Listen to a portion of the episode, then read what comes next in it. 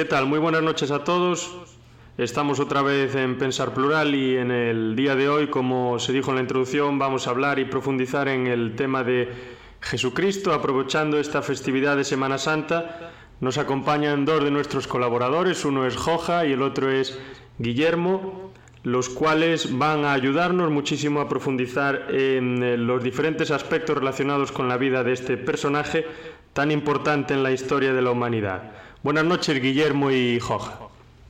Hola, buenas, noches. Es un placer estar otra noche más aquí debatiendo, compartiendo, ideas. Muy buenas noches. Muy buenas noches.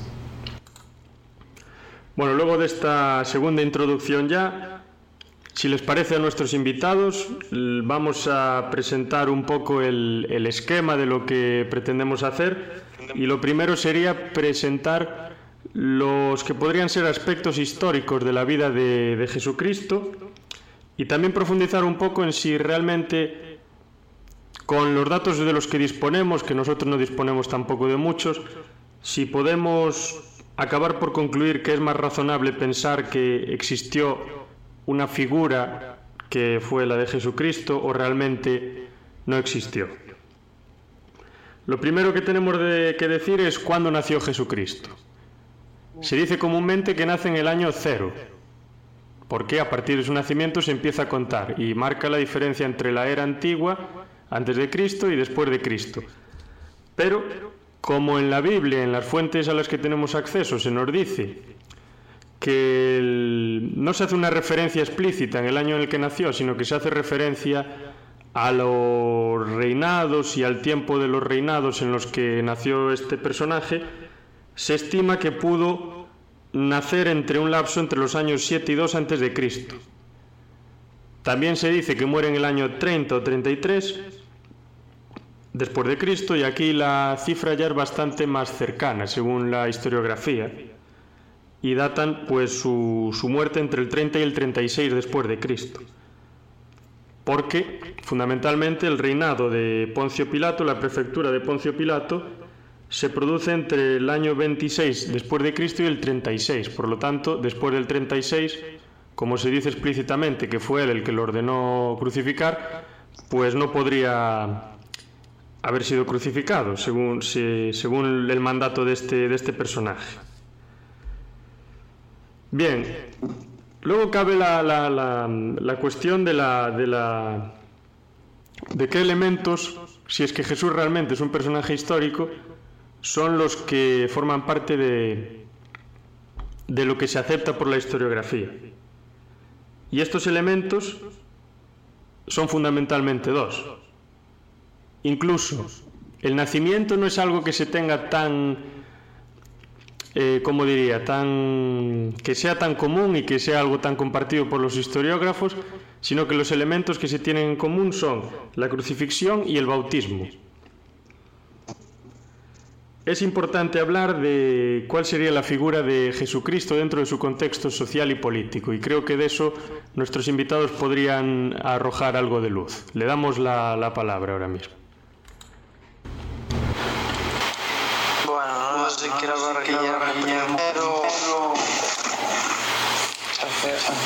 No, puede, puedes empezar tú. Lo que comentabas antes de micrófono estaba muy interesante sobre esa pertenencia a una secta minoritaria. Bueno, bueno.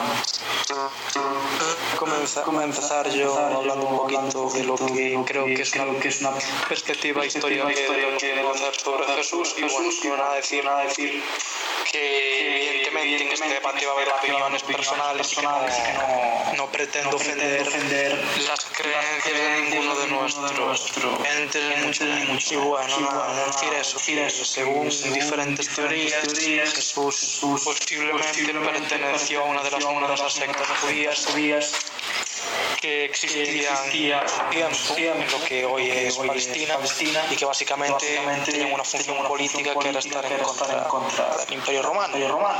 Entre ellos están los famosos celotes, que básicamente se dedicaban a realizar ataques contra el dominio, la ocupación romana y Jesús sería uno de ellos. Solo que al parecer postura de Jesús que apuñalar romanos. Hay, un pacifista, entre palabras, que también es destacable, destacable. No, no quiere tener, tener contenido político como sí que tenían otros predicadores de Lotes. Realmente en la vida de Jesús, Jesús cuenta en los evangelios y realmente ataques propiamente dichos contra lo que es el sistema político romano, fue, fue si cabe, si cabe la, persona, la persona con el permiso de dejar que se instauran mercaderes en él, lo de dar a César lo que es de César, César lo que es de Dios, de Dios. o, ese alegato político contra Pilato.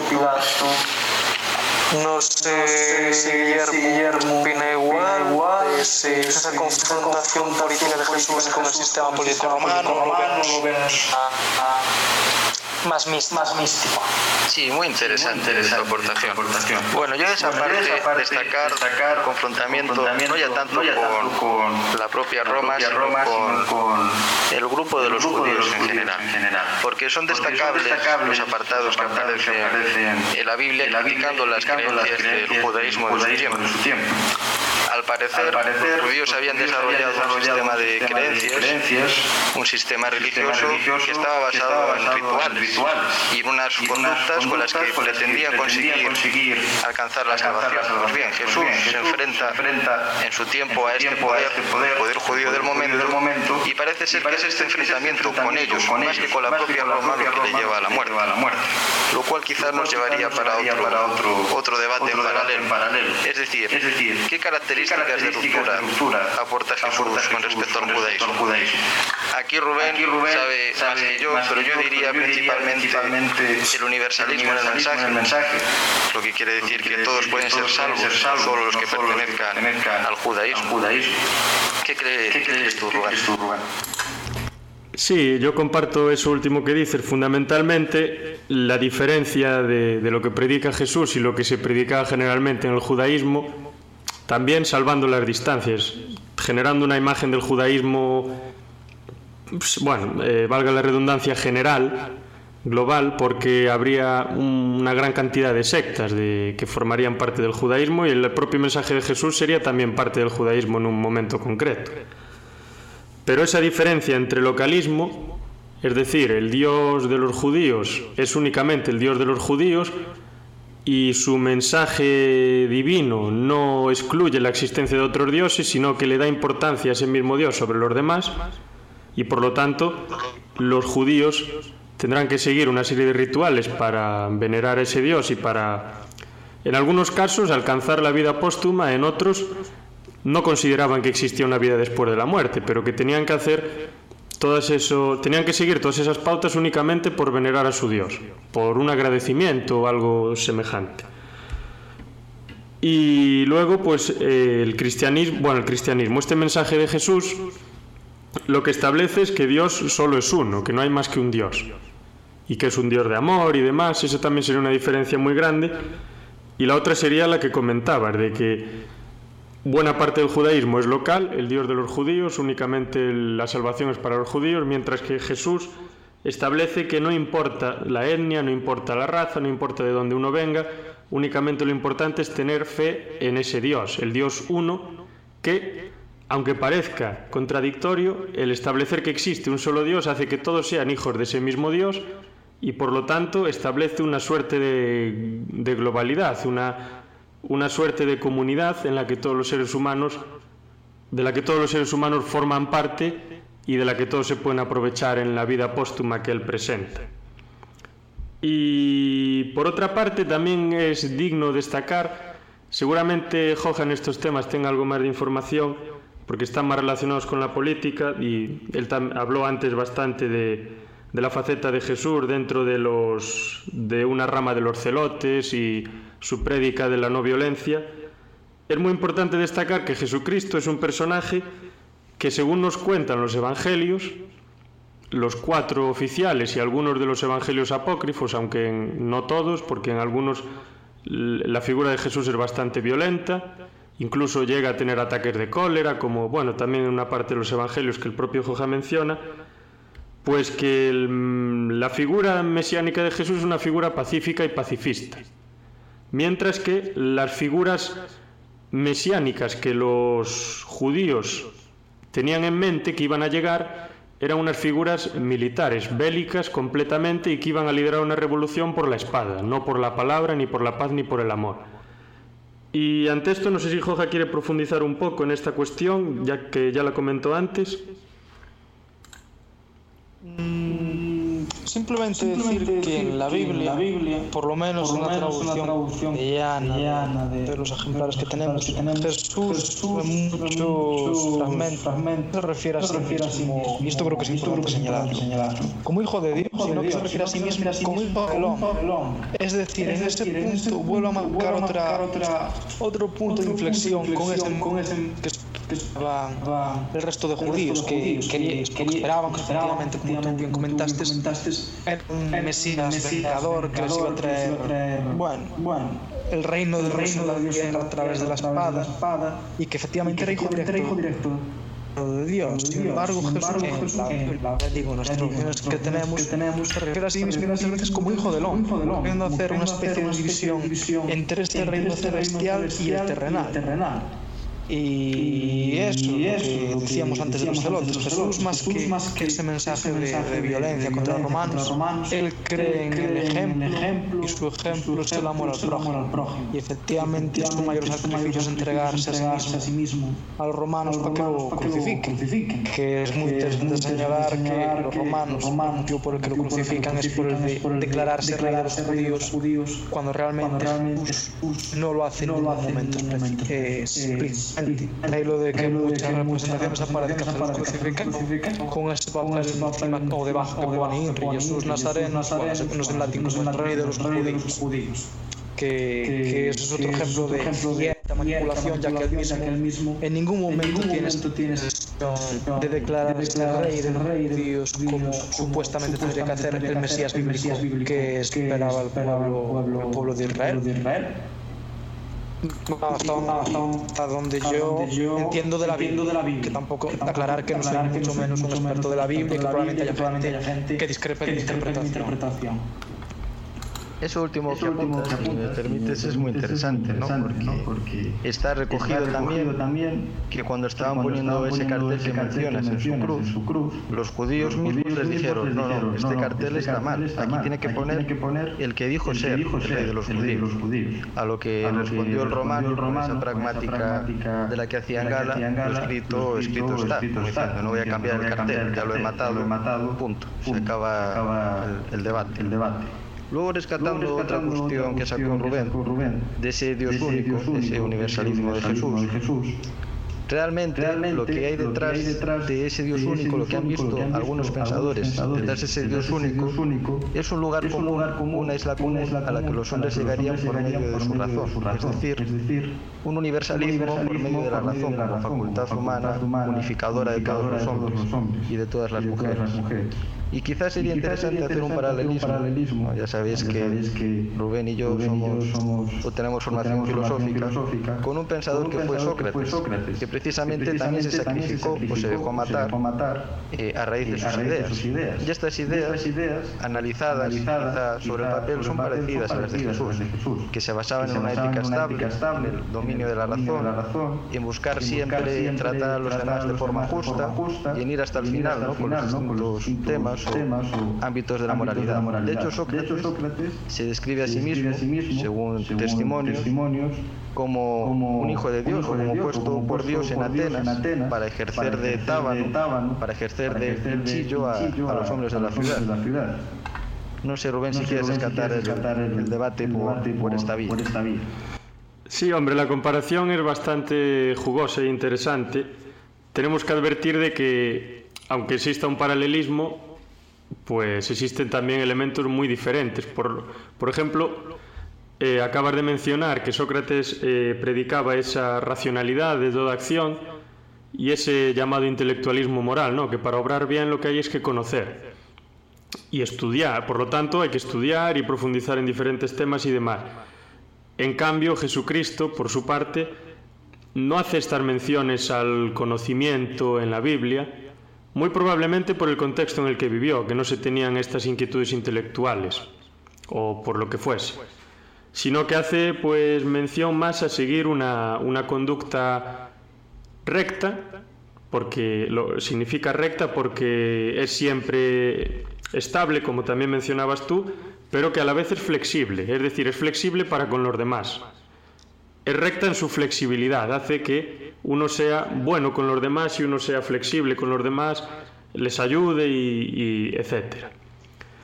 Y ese sería un, un, punto que a la vez que, que es diferente también es muy parecido. Porque uno propone que esa recta conducta, a esa recta conducta se llega a través del intelecto, del estudio, de la vida contemplativa y de todo lo demás, y el otro propone todo lo contrario, que se llega a ella a través de la fe. Pero el resultado es muy parecido. La conducta que ambos proponen es muy semejante. Una conducta de serenidad, de tranquilidad, de respeto al prójimo, de amor al prójimo, de diálogo, etc. Y por otra parte también hay que destacar que aunque Sócrates muy, hace muchísimas, bueno, según se nos cuenta, porque no dejó nada escrito, esto también es algo que está en relación con, con Jesucristo, del que se dice que no escribió nada. Ni Jesucristo ni Sócrates escribieron cosa alguna. Por lo tanto, hay otro elemento eh, en común entre ambos. Pero el otro tema sería que esto sería un tema discordante, que el propio Sócrates, aunque hace gran cantidad de referencias a la divinidad y a decir que está impulsado por la divinidad, incluso que hay un daimon que le habla y le impulsa a hacer ciertas cosas, incluso le da cierta importancia a los oráculos y demás, no sé hasta qué punto Sócrates estaría convencido de que existen esas divinidades o sería más un recurso alegórico que estaba muy presente en las tradiciones grecolatinas, que les tenían mucho gusto por, por introducir esos elementos míticos y divinos y demás, y por lo tanto esto en cierta medida lo podría diferenciar del mensaje de Cristo, que es completamente por decirlo de alguna manera, teocéntrico, que está fundamentado completamente en la divinidad, mientras que Sócrates, el de Sócrates se fundamentaría en la razón, que uno alcanza a través de la introspección, el diálogo con sí mismo, la reflexión y demás. Aunque a fin de cuentas, en el caso de Sócrates y en el de Jesús, la fuente de toda la conducta y de toda la y de la buena vida estaría en algo trascendente. En el caso de Sócrates, no llega a ser como en Platón, que sería el reino de las ideas, pero sí que dice que a través de aplicación del método mayéutico y demás se puede llegar a un espacio universal en donde encontramos la, la, guía y el conocimiento para seguir en nuestra vida, mientras que en el caso de Jesús está claro, toda esa guía, conocimiento y demás está en el propio, en el propio Dios. Y... Sí, perdón, perdón, adelante. No, no, discrepo, no, de, que de, que tú hablas de que, hablas de que la doctrina de Jesús, de Jesús como tal es teocéntrica. Yo discrepo en el sentido de que Jesús, lo que pretende instaurar es el reino de Dios, efectivamente, pero a través de la bondad del hombre. Es decir, para Jesús, el centro, más que que más Jesús que él es el Hijo de Dios, su labor, su es redimir al hombre. Redimir al hombre. La, base de su sistema es el hombre como tal, el ser humano. Mm, lo pretende redimir a través de la, a través de la de la bondad, de limpiándose el pecado original a través de la crucifixión. Y en ese sentido yo creo que más que teocéntrico es justamente eh, eh, no sé cómo se dice cómo se dice el hombre que está en el la palabra. Sí, puede ser humanista, por ejemplo. Eh. Sí, en el fondo, sí, para, el fondo para mí, visión de Jesús, si bien, si bien Dios es un elemento fundamental, fundamental su visión de, del reino celestial es a través del hombre, redimir. redimir. Sí, no, en eso estoy completamente de acuerdo. Lo que yo quería subrayar con lo que dije, a lo mejor no lo, no lo expresé en los términos adecuados, era que la base sobre la que se estructura el sistema doctrinario de Jesucristo no es la, la, investigación y la indagación racional, sino que es la fe en un Dios, que es del que emana pues, todo el, el conocimiento a seguir para eso que tú mismo dices, salvar al ser humano a través de, pues, de su bondad, de sus prácticas amables y demás. Es a lo que me refería, no a que fuese Dios lo más importante del sistema. Bueno, entonces si os parece, si no tenemos nada que comentar más en torno a esto, podríamos profundizar en, en cierta medida en, en dos temas fundamentales. Uno es... Sí, sí, claro. Con respecto a, Sócrates y su relación con la divinidad, tenemos algún fragmento en el que menciona que Sócrates se quedaba como absorto, se quedaba quieto, ¿no? inmóvil durante horas enteras, como que accedía o que estaba en algún estado de conciencia absorto completamente dentro de sí mismo. Claro, hablar aquí de un carácter bueno, religioso, o mítico, en comparación con, Jesús, es, difícil, porque este, este daimon, puede ser interpretado como una voz de la conciencia, como algún trastorno que tuviese el pobre Sócrates, o realmente, como un nexo, como un enlace, con, la divinidad. Sócrates llega a decir que el propio daimon le dice lo que tiene que hacer. Le dice cómo obrar de una forma o cómo obrar de otra. En cualquier caso, estoy, estoy, conforme con esa comparación también, de, del no escrito, de la no escritura. Porque, era propio, de, los maestros de la antigüedad no dejar nunca por escrito sus enseñanzas. Porque, el verdadero conocimiento, el verdadero aprendizaje se tenía que realizar internamente. Tenía que ir de maestro a discípulo. Había que garantizar comprender lo que se estaba diciendo. Y lo malo de poner las palabras por escrito es que cualquier persona puede leerlas y puede interpretarlas según le parece. Habría diversidad de interpretaciones y no una comprensión interna del conocimiento. Pero bueno, esto quizá se nos va de tema, así que continuamos con el punto que estabas introduciendo, si te parece.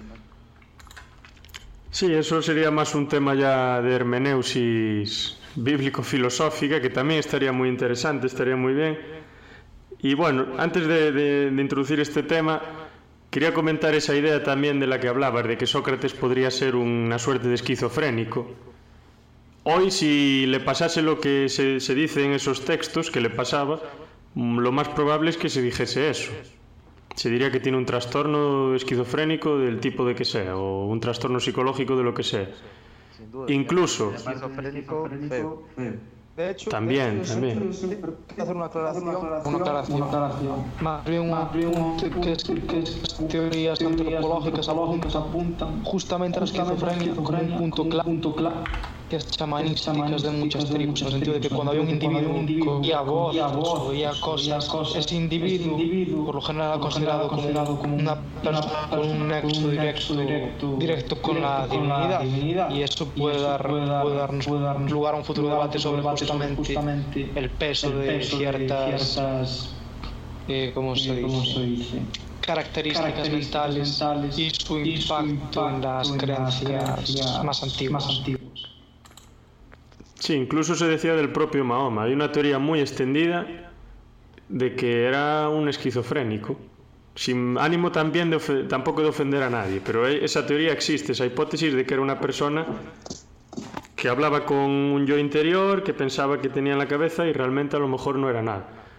Pero sí que es cierto que a través de esas experiencias, que hoy las podríamos catalogar como esquizofrénicas, pues una gran cantidad de individuos pues pudieron haber estado desarrollando todas estas doctrinas, todas estas teorías y demás. Y que sean esquizofrénicos, en el caso de que lo sean, que tampoco lo, lo sabemos, porque me parece prácticamente imposible diagnosticar de esquizofrenia a una persona que vivió en el eh, siglo Sócrates que vivió en el siglo III o IV antes de Cristo y nosotros estamos en el siglo XXI después de Cristo, o sea, una diferencia de 2.400 años.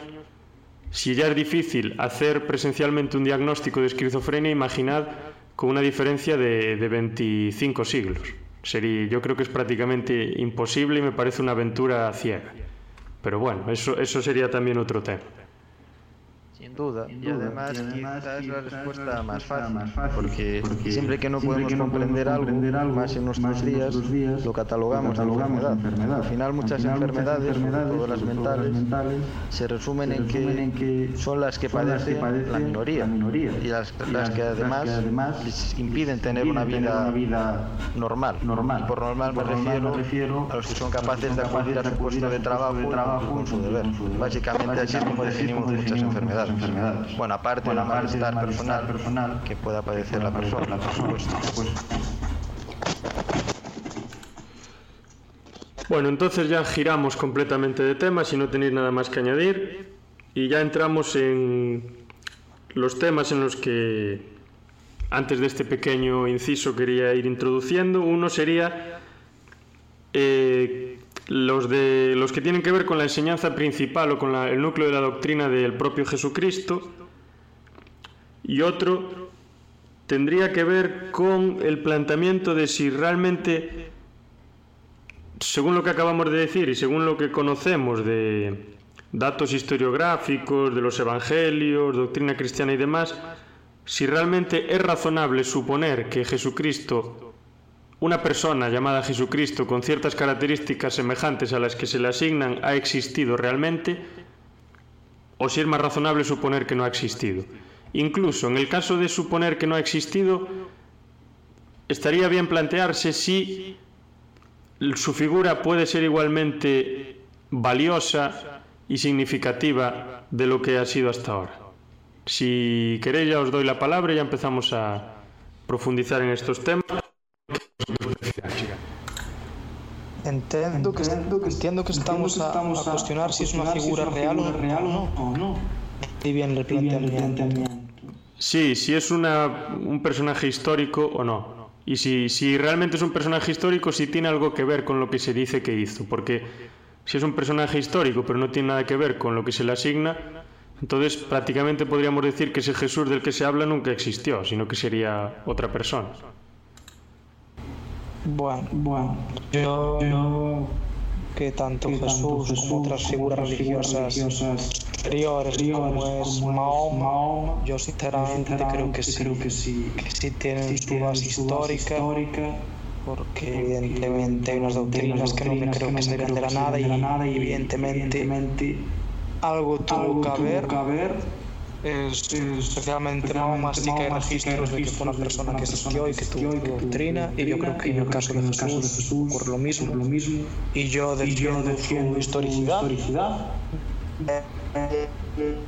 contrastar todos los milagros es otro, es otro, tema, pero, yo, creo personalmente, que, estamos ante una figura que existió, que dejó un mensaje que se había recopilado de, de manera escrita por nominados apóstoles y que su historia es la historia de Occidente.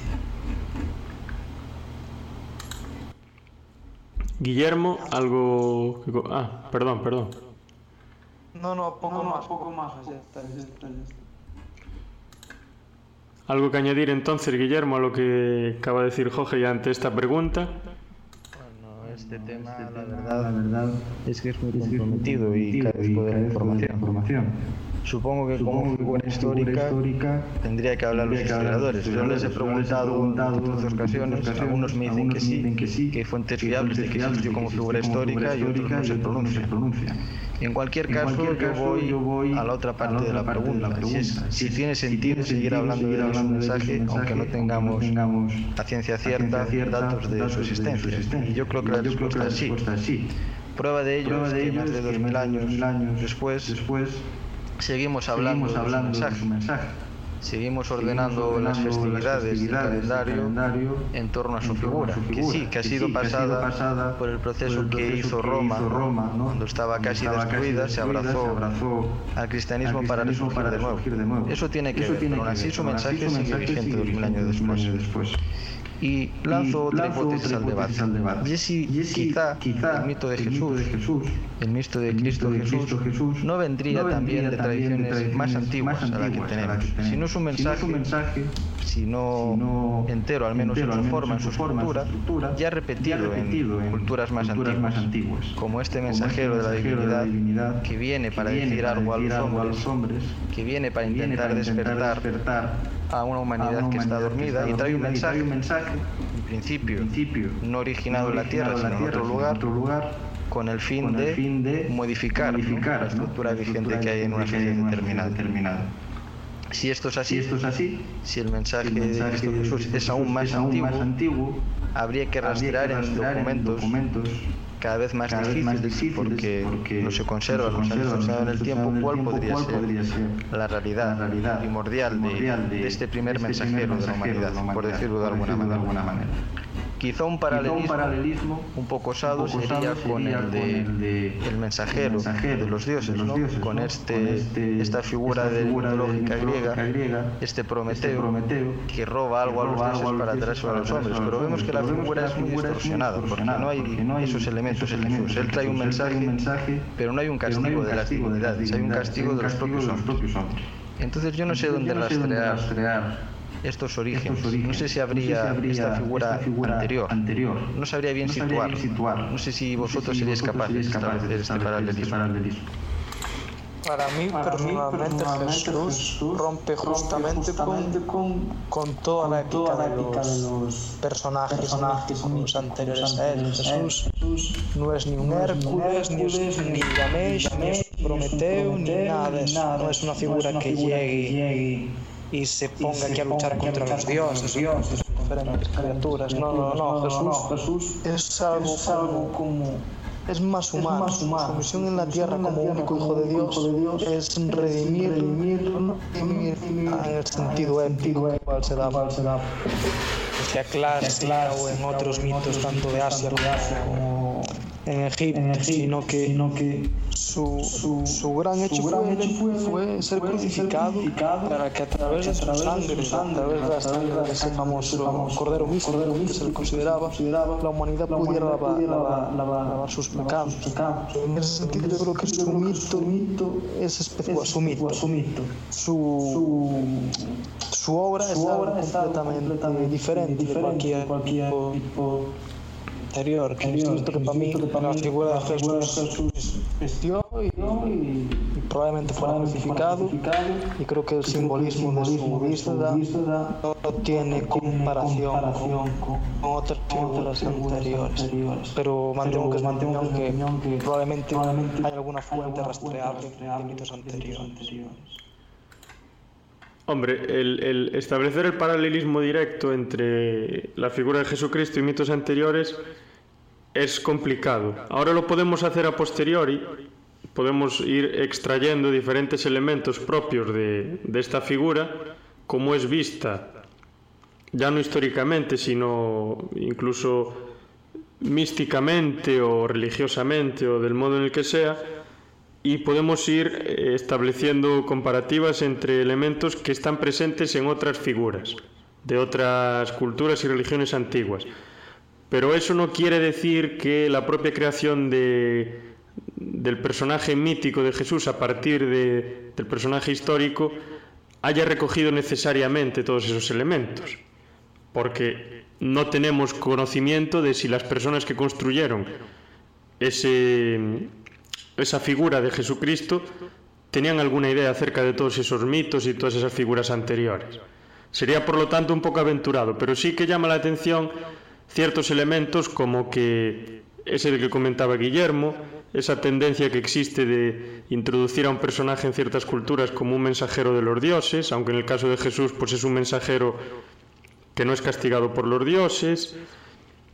Luego otra tendencia de considerar que existe una personificación de la, de la divinidad en la tierra, como sería el caso de Jesús, aunque con muchas eh, vamos a decir que es entre comillas una personificación, porque es persona, es Dios, es un tema complicado que todavía hoy sigue en debate.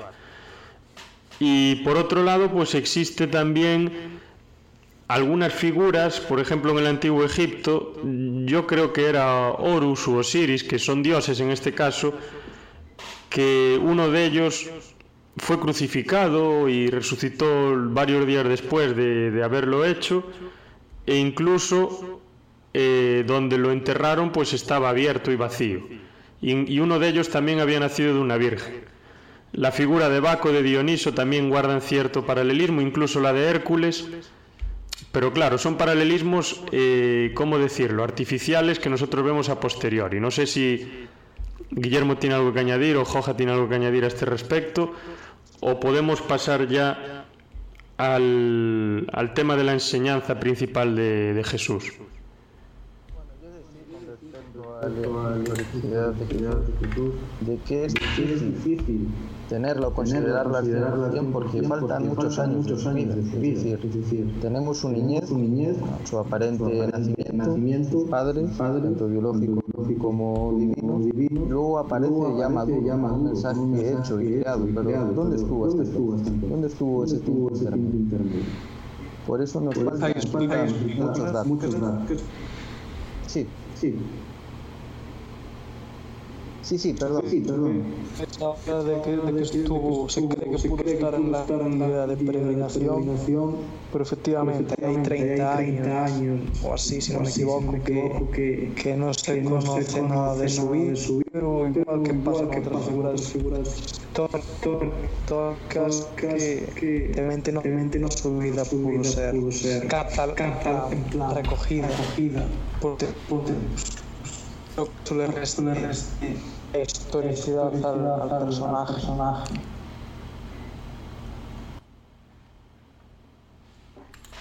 Repite, Joja, repite que se, que se estaba cortando y no entendimos bien. que el hecho de que no haya registro completo de todo lo que hizo a lo largo de toda su vida no quiere decir, no la hace menos válida como figura imposible pasaba con muchos personajes de su época probados históricamente, no tenemos el registro completo de lo que hicieron todos los años de su nacimiento hasta su muerte. Pero sí, hay una parte importante de su vida que no conocemos, pero que yo creo que tienen que haber algún registro o algo que no hayamos descubierto que de de dónde estuvo, que hizo. Eh, creo que de hecho hay teorías que dicen que, pudo estar en la India, se cree, de peregrinación y, bueno, le corresponde a los historiadores rellenar estos, estos pasajes de la historia. Eso que apuntas, es muy interesante. Y ahora que mencionas la India, quizá, de, ese, peregrinaje por esas tierras puede venir la creencia de la reencarnación que mantenían, que mantenían, los, primeros cristianos. Al parecer, estaba entre sus dogmas la creencia de que había una reencarnación de los seres humanos, que luego se modificó, como sabéis, para esta reencarnación de la carne, que pasaríamos de una reencarnación como los indios a revivir realmente con nuestro cuerpo el día de, después del día del juicio final. Pero sí, podría, dar, explicación ese supuesto pasaje por la India, de que incorporase cosas de Oriente, las religiones de Oriente, a ese corpus cristiano del cristianismo primitivo. Cuanto menos es interesante, aunque desconozco si hay algún estudio fehaciente sobre esos datos. El problema aquí fundamental son las fuentes de, la vida de Jesucristo porque todas son muy posteriores a su vida, incluso los evangelios aceptados y oficiales, el más temprano se escribe mm, por lo pronto 40 años después de su presunta muerte y 40 años en el tiempo en el que se escribe son posiblemente casi tres generaciones, porque la gente de aquellas vivía bastante menos. Entonces, claro, el grado de fiabilidad pues decrece bastante. Incluso los textos en los que, que se han encontrado, esos evangelios apócrifos del Mar Muerto y demás, que no son oficiales, eh, estos son todavía posteriores, incluso hay algunos del año 200 después de Cristo. Entonces, aunque las teorías que presenten y las hipótesis sean muy curiosas y puedan servir para, entre comillas, rellenar los huecos de la vida de Jesús, es bastante difícil aceptar su, su verosimilitud, su veracidad, porque son tan posteriores y en algunas se ve tanto el sesgo ideológico o, cultural o religioso de quien las está escribiendo que es prácticamente imposible considerar que lo que se dice en ellas eh, es verdadero. Pero lo que sí considero que es muy importante y útil al leer estos evangelios apócrifos o no oficiales o no canónicos es que nos podemos replantear una gran cantidad de asuntos acerca de Jesús y su propia doctrina, incluso acerca del cristianismo. Por ejemplo, lo que comentaba antes, en uno de estos evangelios, a mí me suena que era el de Santo Tomás, que le llamaba el Evangelio del filósofo, una cosa así. Se presenta a Jesús como un erudito y a ese erudito pues contratan a diferentes maestros para darle clase y uno de los maestros le está enseñando hebreo, una cosa, creo que es hebreo. Y le está enseñando la letra Aleph, que es la primera del abecedario hebreo. Y Jesucristo, no contento con esto, le dice que eh, el maestro le tiene que indicar el valor numérico de la letra Aleph. No, no recuerdo exactamente lo que le dice que tiene que decir la letra Aleph. Y el propio profesor no es capaz de decírselo y entonces Jesucristo lo convierte en, un árbol seco. Le da un ataque de cólera porque no es capaz de estar a su nivel intelectual y lo convierte en un árbol seco. Hasta que encuentra a un maestro que realmente es capaz de, de establecer una conversación de igual a igual con él. Y realmente esto a lo mejor no tiene ninguna verosimilitud histórica, pero es un asunto que nos permite profundizar pues, en posibles relaciones entre esta figura y, por ejemplo, la que mencionábamos antes de Sócrates. No sé si veis algún... Bueno, lo, veis de este, de este modo, tenéis alguna, alguna diferencia que comentar con respecto a lo, a lo que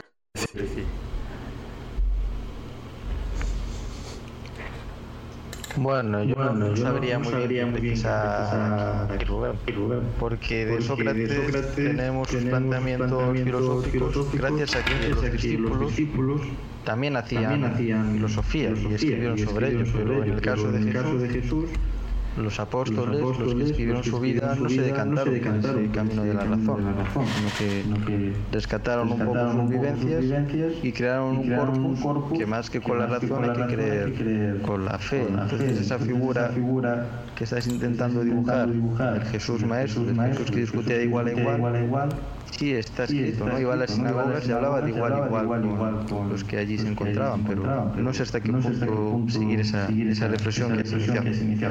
No sé si Joja puede Jorge rescatar algo aquí. Mm, Yo la verdad es que en ese sentido me quedo un poco en blanco. En blanco. No sé dónde No sé dónde encontrar la línea, la, la verdad. línea, la verdad.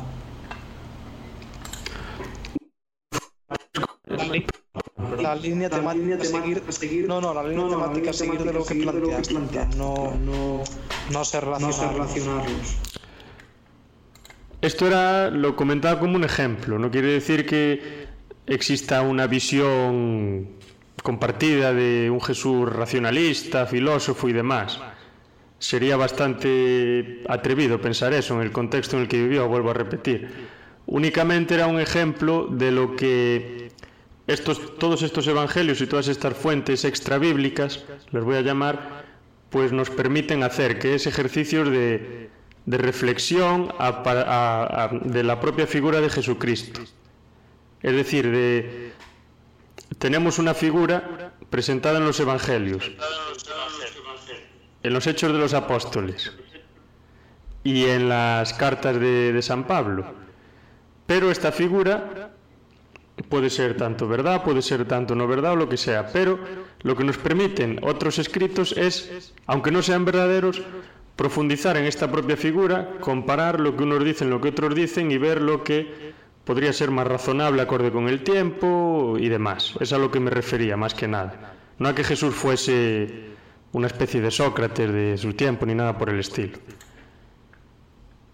Claro, yo la, la Yo mayor la- la diferencia mayor que veo en esto que estás comentando comentando es la de que de que la expresión de Sócrates al final terminaba en que él no sabía nada. Entonces él buscaba a los sabios en su momento y reflexionaba y al final de muchas idas y venidas idas él no sabía nada. Pero. Jesús no puede decir nunca que él no sabía nada, porque él es el mensajero de Dios. Entonces, al final la verdad, el remitente último de la verdad de la verdad en mensaje su es la propia divinidad, divinidad. o ese espacio, o ese espacio donde estaría la divinidad. Por lo tanto, por lo tanto, Jesús no me suena no que me suena nunca que haya nunca concluido, haya concluido, o que siquiera pueda concluir siquiera ese concluir yo no ese sé nada, yo no sé nada, no sé que no sé Me nada. parecería Me muy, parecería muy muy- extraño encontrar este tipo de este tipo de reflexiones en él.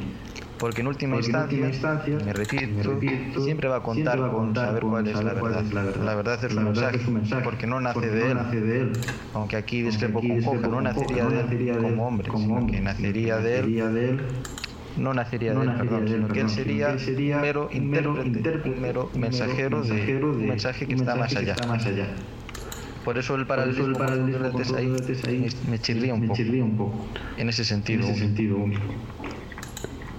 Antes de, de entrar en el debate hay una, una frase que se asocia, se asigna a Jesús en los propios evangelios y es que no, no es que esto no, o sea, esta frase no nos hace ver que él no sepa lo que es verdad, lo que no, ni que esté muy seguro ni demás, sino que la frase es yo soy la verdad, yo soy el camino.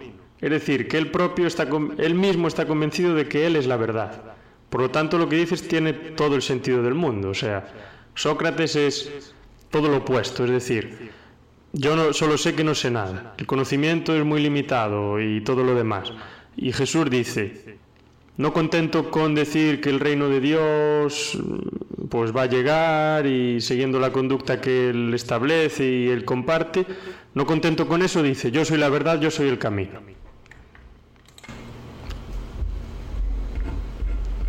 Sí, eso es muy, Sí, eso es muy interesante. interesante. Otra, faceta, punto punto que me parece interesante de ese mensaje que ha perdurado en estos dos mil años de historia es el tema, de- del amor, del amor, cristiano, de ese mensaje, en el que han versado tantas obras y tantos pensadores sobre, el amor al prójimo, el amor que hay que tener a los demás, tanto sean tus amigos o tus enemigos.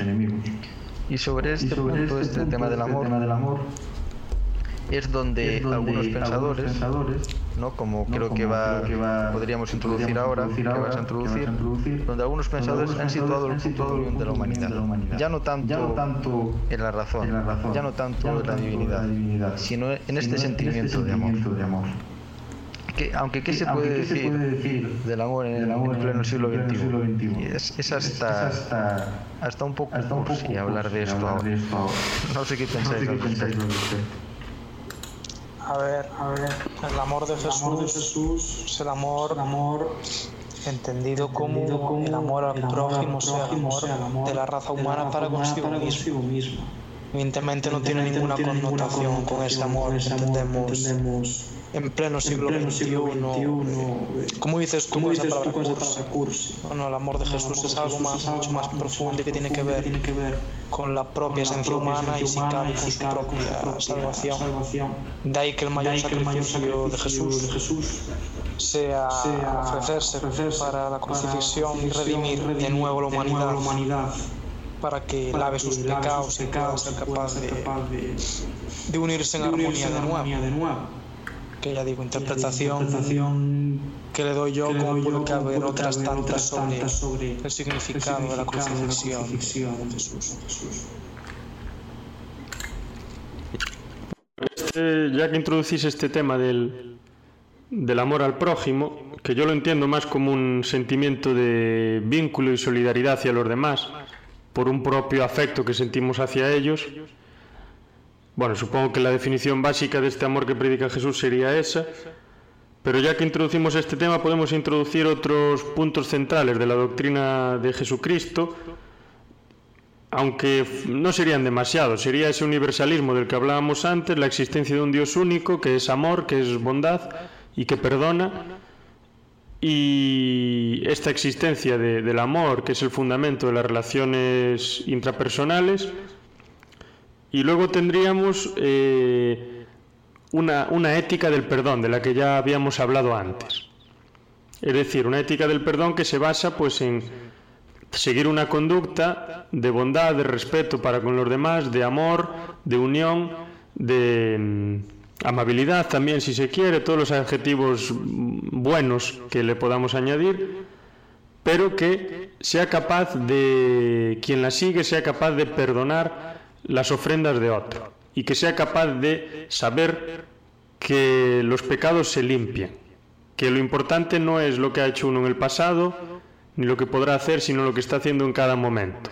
Y si le sale del interior de sí mismo, siguiendo este amor, siguiendo esta hermandad, esta fraternidad y demás, pues que está justificado que se perdone. Por ejemplo, se pueden perdonar cualquier tipo de cosas, asesinatos, eh, violaciones y demás. Claro, eso en ciertos contextos no está bien visto. Y yo no sé hasta qué punto podemos perdonar ciertos aspectos que ocurren, como por ejemplo una violación en masa o un asesinato con ensañamiento, lo que sea. Pero en lo que propone Jesús parece bastante mm, apetecible seguir este, este modelo de vida, aunque no seamos creyentes, seguir estos principios básicos, si siguiésemos estos principios básicos, parecería que podríamos vivir en un mundo bastante mejor y un mundo en el que la paz y la armonía reinasen, pero también está el problema de cómo sabemos que a quien perdonamos está arrepentido y no va a volver a hacer lo que hizo. No sé qué pensáis a este respecto.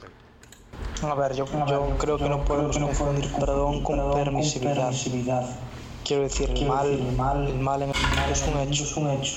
Y no podemos negar que hay gente que, bueno, por diferentes factores, comete el mal, el mal de ello, y que, claro, claro, el perdón cristiano es un perdón de corazón, evidentemente, hay ciertas personas que igual no son capaces de pedir perdón de corazón, es decir, es lo que dije al principio, no confundamos con perdón con, con permisividad. Efectivamente, todo el mundo tiene derecho a arrepentirse de, de, sus delitos pasados, pero tampoco podemos caer en la trampa de, venga, todo, venga, todo, todo redención. No, la redención efectivamente es algo de corazón, que en una sociedad como la nuestra es muy difícil conseguir, como, tal, Que bueno, aquí entraríamos, también en cuestiones de sobre si, sobre si la punitividad, está, bien, si las cárceles, permiten justamente esta obra cristiana de la redención, o si por el contrario refuerzan conductas, violentas, bueno, daría lugar a otro, lugar a otro debate. Sí, quizá, quizá mencionar otra mención que el Dios del Antiguo Testamento es el Dios de la ley. Y una cosa es el perdón y otra es que no tengas que cumplir un castigo. Entonces vemos a lo largo del Antiguo Testamento multitud de castigos, cumplir las leyes o los mandamientos de Dios. Quizá, quizá el Dios que presenta a Jesús, es otra cara, más amorosa, esa cara del perdón, pero sigue vigente el Dios del Antiguo Testamento. Una cosa es, perdonar, amar al prójimo, y otra es que no hay que cumplir un castigo por quebrantar la ley. Que quizá aquí puedan convivir ambos, aunque resulte complicado. Se puede perdonar pero como diría el Dios del Antiguo Testamento, una vez que cumplas o que pagues por la falta, de, del, delito. Y luego rescatando, el tema del amor, que es algo sobre lo que han reflexionado muchísimo los filósofos. Se han construido teorías éticas muy interesantes, sistemas filosóficos enteros en torno a esta característica del amor.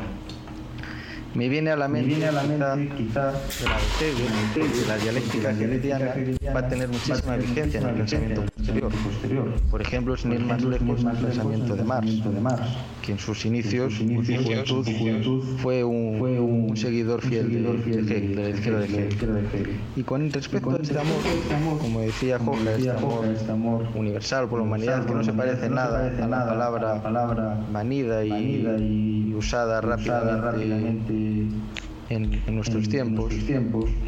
Hegel de joven escribió otra obra, que se llamaba la, la, historia de Jesús, que si bien no, corresponde, con, una historicidad, tan fuerte como la de los evangelistas, porque estamos ya en el siglo XIX, son muchos, los años que los separan con el Jesús histórico, reconstruye una figura de Jesús filosófica. ¿En qué sentido? En el sentido de que Jesús traería una moral y una ética muy avanzada para su tiempo, que se fundamenta únicamente en el ejercicio de la razón.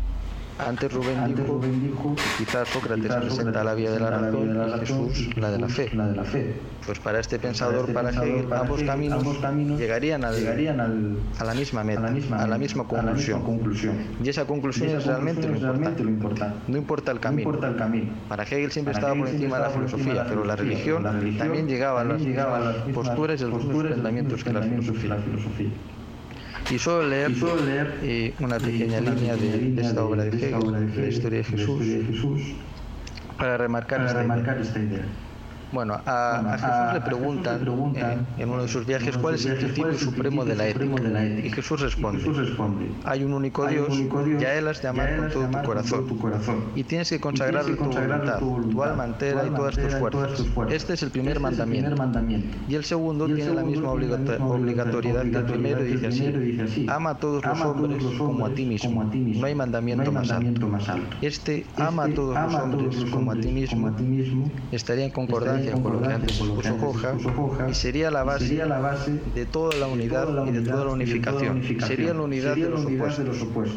Todos los opuestos, todas las distancias podrían ser salvas gracias a, este gran mandamiento. Y aquí podría caber la construcción de esa ética quería edificar Kant, tema en el que Rubén, que es más versado que yo, podrás poner algo si le apetece. Esta idea que tenía Kant de crear una nueva ética. una nueva, fe, racional, es decir, que los valores del cristianismo puedan ser alcanzados, y construidos mediante la razón, y no únicamente mediante la fe, con esos dogmas que ya estaban cayendo, con esas estructuras que estaban ya de capa caída después de, de las crisis de la Edad Media.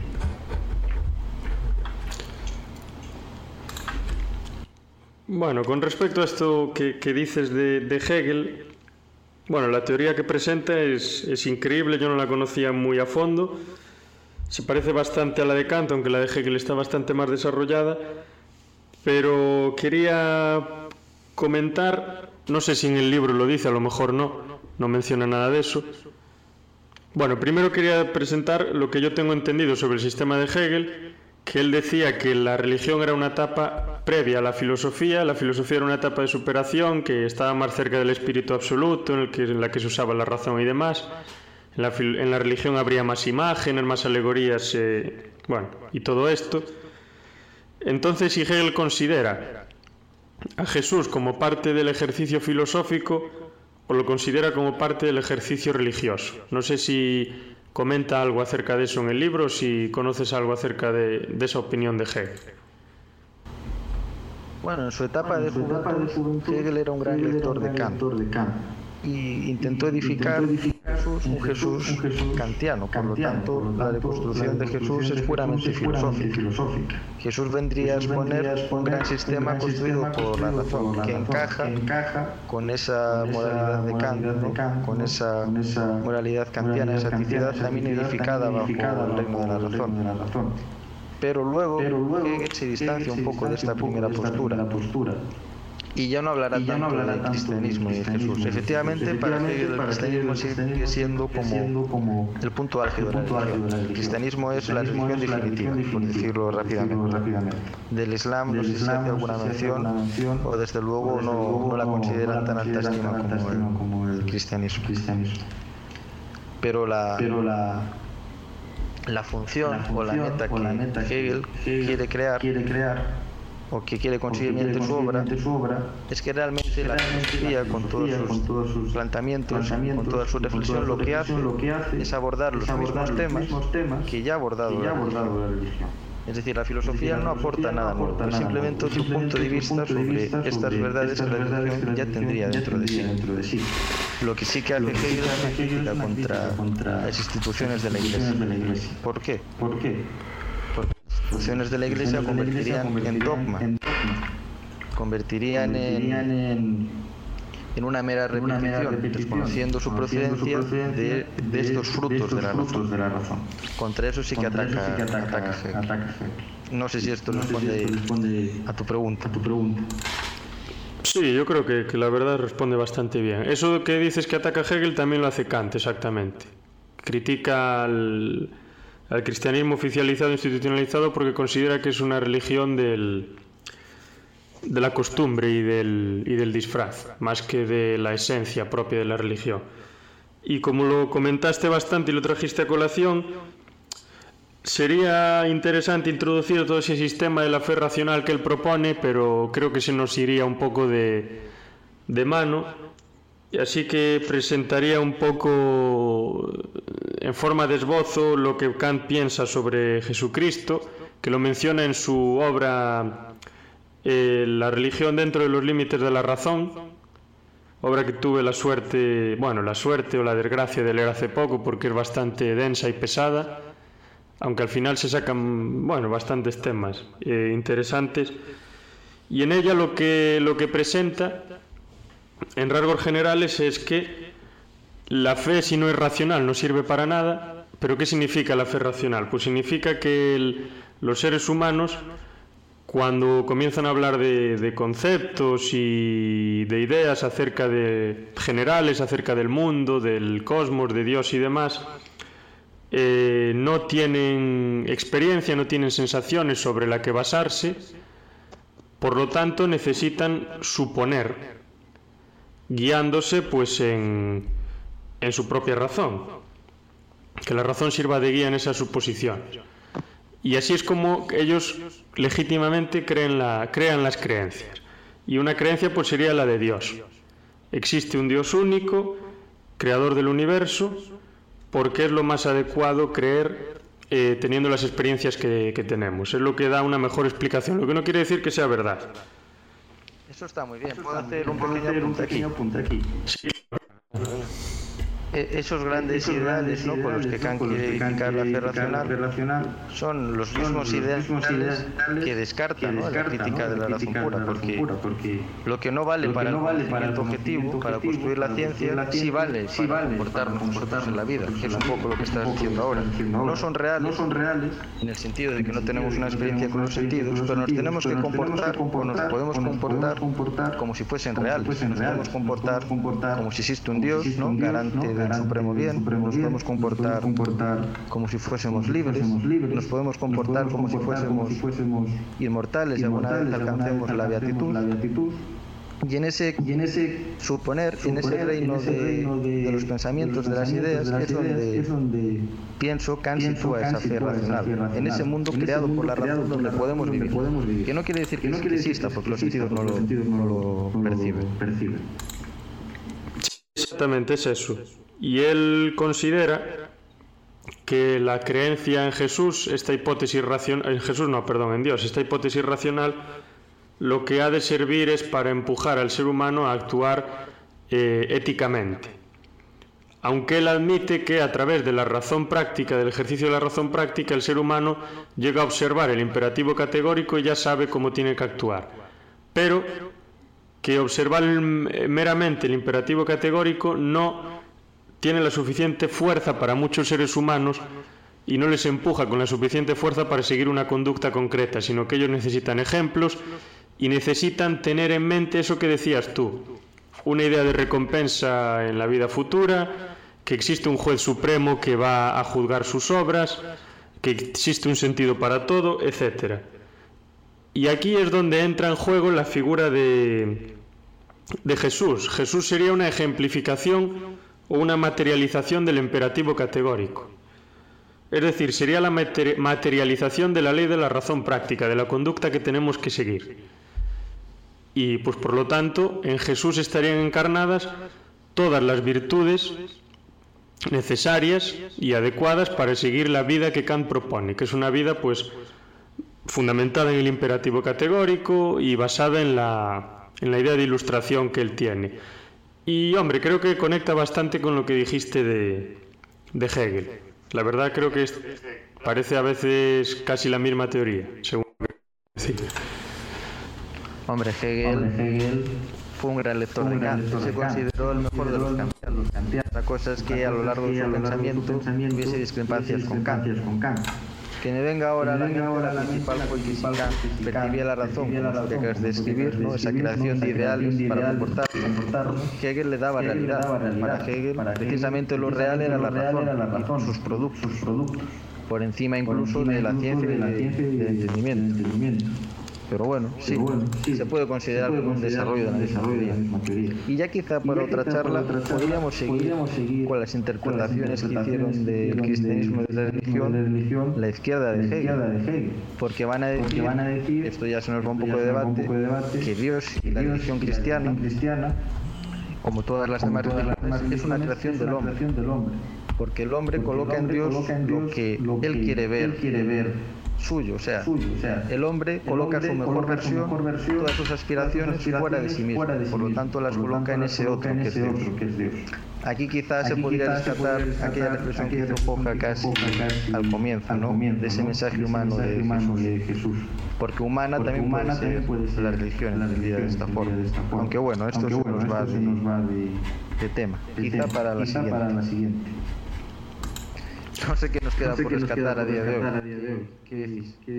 Bueno, no, no, sé si Joja en relación a esto de la izquierda hegeliana, como está más puesto en esos temas, a lo mejor quiere comentar alguna cosa al respecto sobre Marx, Feuerbach o al, alguno de estos. En relación a, esto último de que si la religión es una creación puramente humana, no voy a entrar en el momento en el que Dios es perfecto. y el ser humano no puede imaginar la perfección, pues, pues yo, discrepo. No quiero entrar ahora en un debate teológico sobre, si el hombre es una religión o la religión es, es, un, producto humano, pero, creo que puede estar bien otro debate, más, elaborado, y, que probablemente, nos lleve mucho, más tiempo.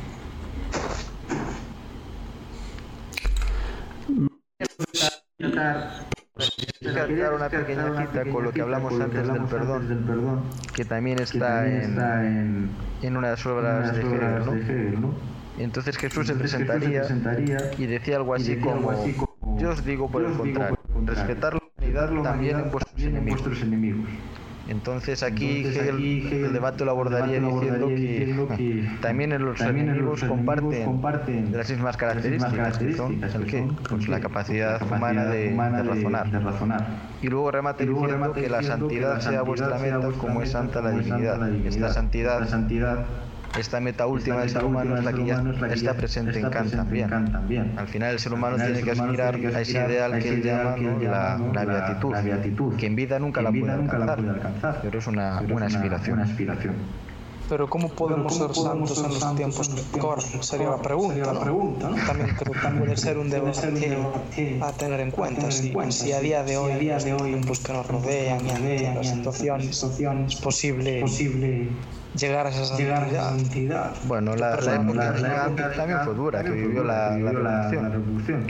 Ya, ya bueno, pero que a día de hoy, día de hoy creo, que, creo que nuestra época actual es mucho más convulsa y hay más factores tener en cuenta que en la, en la, época de caos, un mundo tan interconectado con la tecnología tan presente. No sé hasta qué punto es posible llegar a la santidad.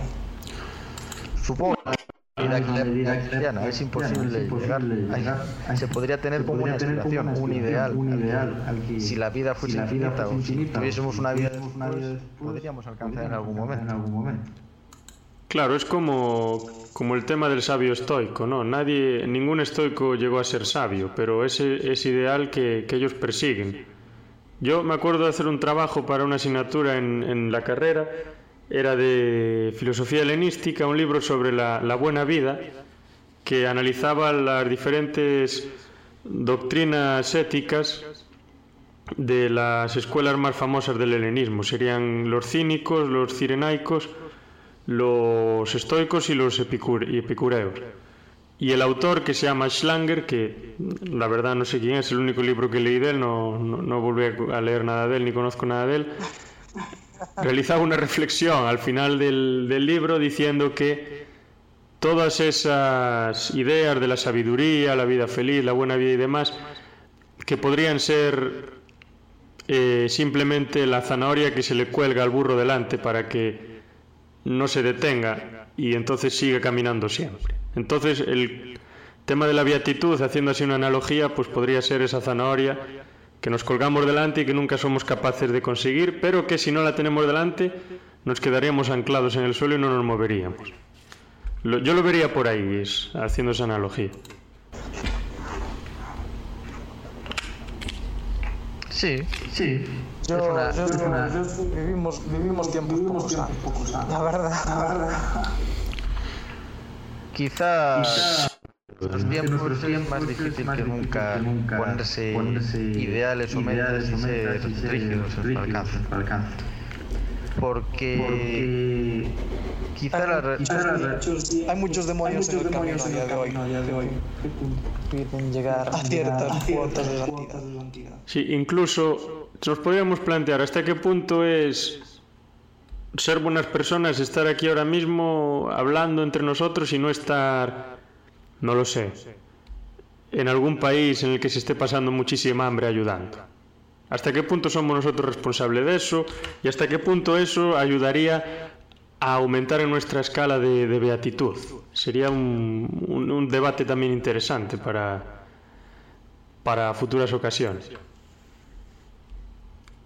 Los caminos del Señor son inescrutables, no te preocupes. A mí me sorprende que hayamos, que empezado hablando de la figura de Jesús y esta queda un poco relegada a segundo o tercer plano. Que quizás lo que pasa también en nuestros tiempos. La figura de Jesús está ahí en un segundo o tercer plano y lo importante es el mensaje, no ya de él, sino construido alrededor de. Estamos ya ante un producto de nuestra cultura que es muy difícil de, de que desaparezca. Es muy difícil de extraer la importancia y yo creo que es muy difícil de rastrear su origen. Porque este elemento cultural va creciendo y va modificándose con los tiempos. Veremos en de mil o dos mil años si quedan todavía humanos por aquí que hablan de. Si es que siguen hablando de que yo pienso que sí. No, yo creo que la figura de Jesús es, es la bondad. Jesús es, por así decirlo, la forma más pura de bondad.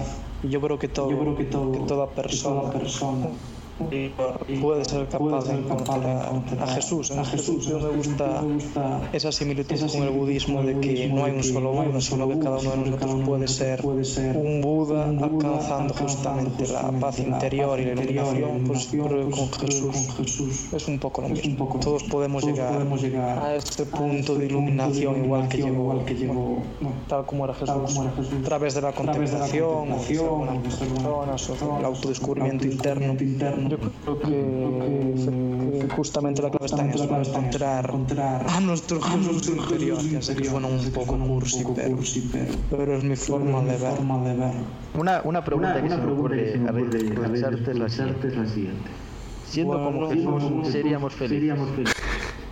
Porque está claro que siguiendo una ética al estilo kantiano de la beatitud, Kant sabía que no iba a ser. Por eso tenía que decir que Dios tenía que existir para garantizar que portar, portarte bien, portarte conforme al deber y la felicidad tenía un punto en común. Bueno, pero si analizamos la vida de Jesús con el final que tuvo, muy feliz no pudo ser, al menos en sus últimas horas.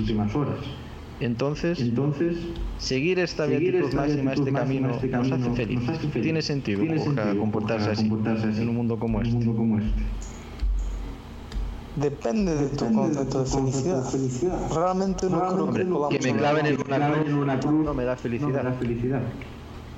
Tal vez no, pero Jesús yo creo que era consciente de que su misión era esa. En plan, no creo que Jesús en ningún momento se cuestionara siendo feliz con lo que hacía. Jesús sabía que tenía una misión, igual que se sabía que Judas tenía que vender. Que esto es un debate interesante también. Judas, en ningún momento podemos decir que fuera malo por sí. Alguien tenía que vender a Jesús y la cruz de vender a Jesús le cayó a que en el final de profundamente de, de esas monedas que dieron los romanos. Y yo creo que Jesús en ningún momento llegó a decir, siendo feliz, pues esto es lo que. No, él tenía una misión, sabía que su camino era, era ese, cargó con, con la cruz, literalmente cargó con la cruz que le tocó. Y con su, con su sacrificio, en teoría, redimió a la humanidad. Y yo creo que, que cada uno tenemos un camino. y no creo que tengamos que estar constantemente preguntándonos somos felices. Ya sé que igual suena un poco pesimista, incluso, incluso triste, pero yo creo que todos tenemos un camino. y en ese camino tenemos que encontrar no el sentido de nuestras vidas. ¿Tú, Rubén, has encontrado tu camino? Pues si lo hubiese encontrado no estudiaría filosofía, eso es algo que está claro.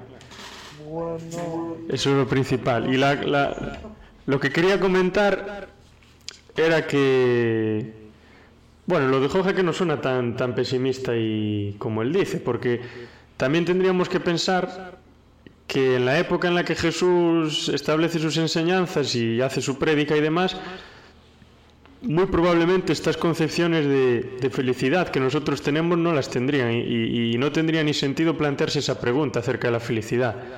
Es cierto que... Sí, bueno, y, y es, los, los antiguos griegos también la tenían muy presente, pero era una concepción completamente distinta. Sí, Aristóteles, por ejemplo, eh, Sócrates incluso, Platón, los estoicos y demás, pero una concepción bastante distinta a la de hoy, a la de hoy en día, aunque... Una concepción burguesa basada en la acumulación de capital en gran parte. Sí, en buena parte sí. Pero claro, la, la pregunta hoy en día sí tiene sentido hacérsela. ¿Podremos ser felices siguiendo lo, lo que predicaba Jesús?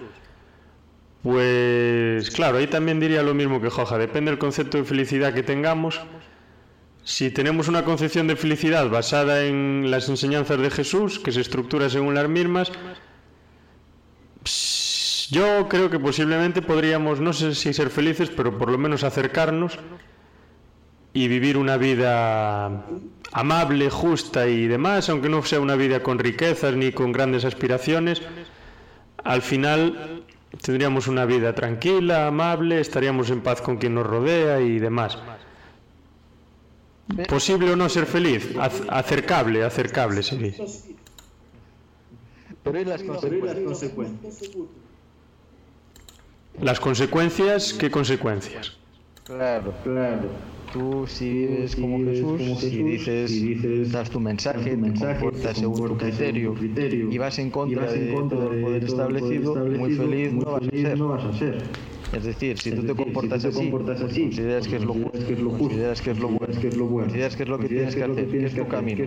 Y antes Joja, tienes claro que tarde o temprano algo va a chocar contra ti.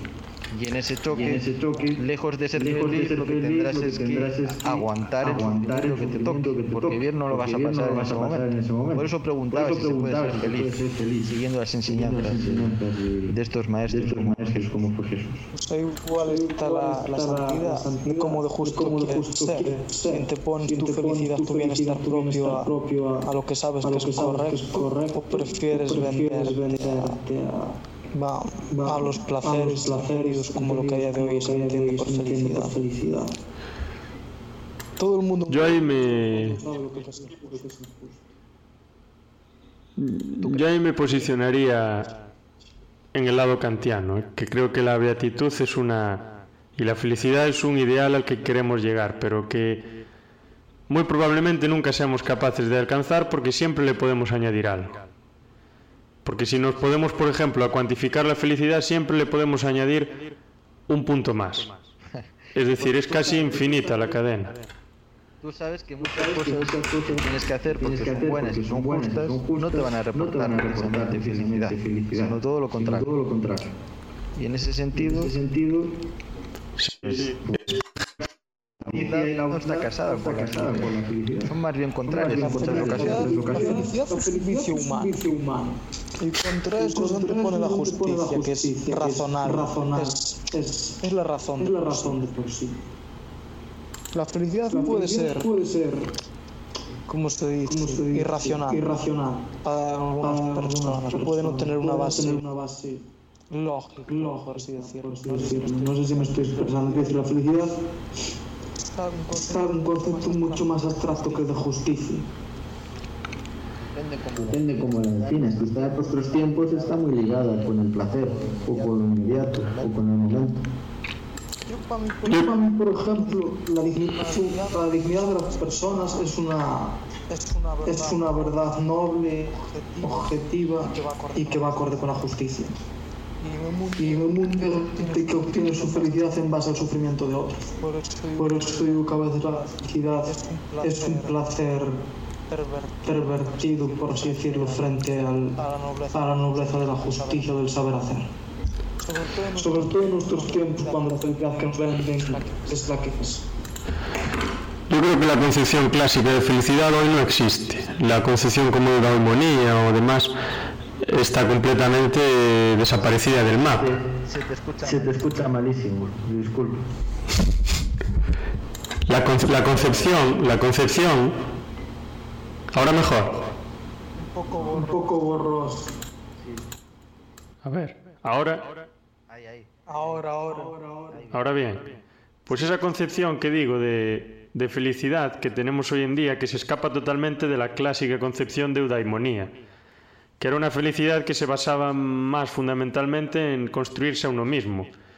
Y Joja muy bien apunta que hoy lo que entendemos por felicidad es una constante suma de placeres, una forma de entender la felicidad que presentaba la escuela cirenaica bastante abruptamente y bastante fuera de contexto, o una acumulación de riquezas. Y eso bajo ningún concepto, creo yo, se puede considerar felicidad. Pero claro, la, la, pregunta de ser felices siguiendo lo que, lo que propone Jesús, pues sería bastante complicada de responder también por otro lado, porque ¿cómo somos nosotros conscientes o cómo sabemos nosotros individualmente que somos felices? ¿O cómo podemos convencer a los demás de que somos felices si ni siquiera hay, existe un consenso de lo que podría ser la, la felicidad?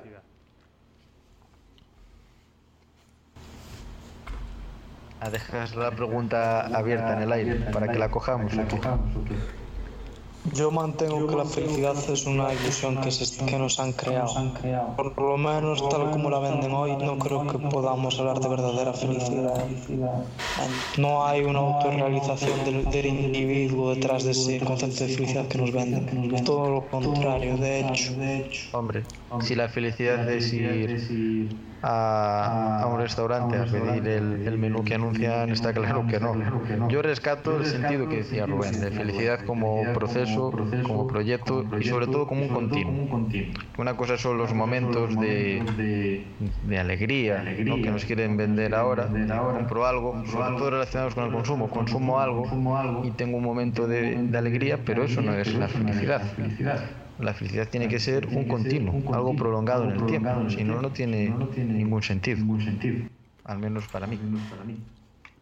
Sí, yo concuerdo totalmente y creo que ya nos hemos ido bastante del tema, aunque este tema también es apasionante, interesante y merece todo debate, incluso casi más que el anterior o el mismo. Pero ya que llevamos bastante tiempo hablando sobre esto y ya que tocamos los puntos que pretendíamos tocar, si os parece, podríamos hacer una conclusión entre los tres para ya dar cierre a todo lo que hablamos acerca de Jesucristo y todas las ramificaciones que existen con respecto a él.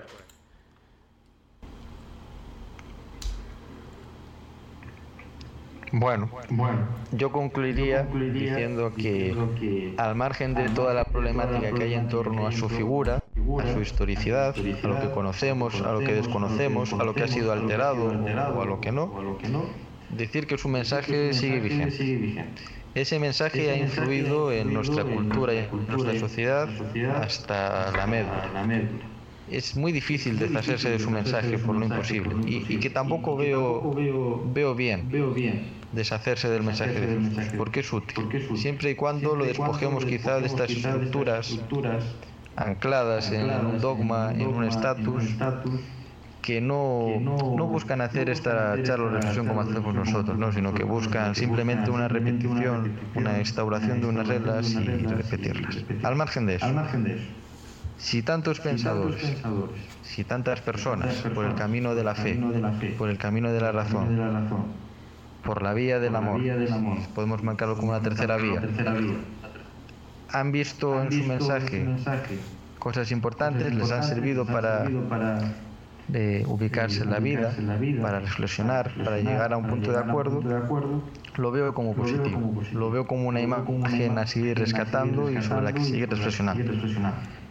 Y mi resumen sería, al margen de su veracidad histórica, ese corpus teórico, ese corpus reflexivo sigue vigente a día de hoy y es imprescindible en la cultura europea y mundial.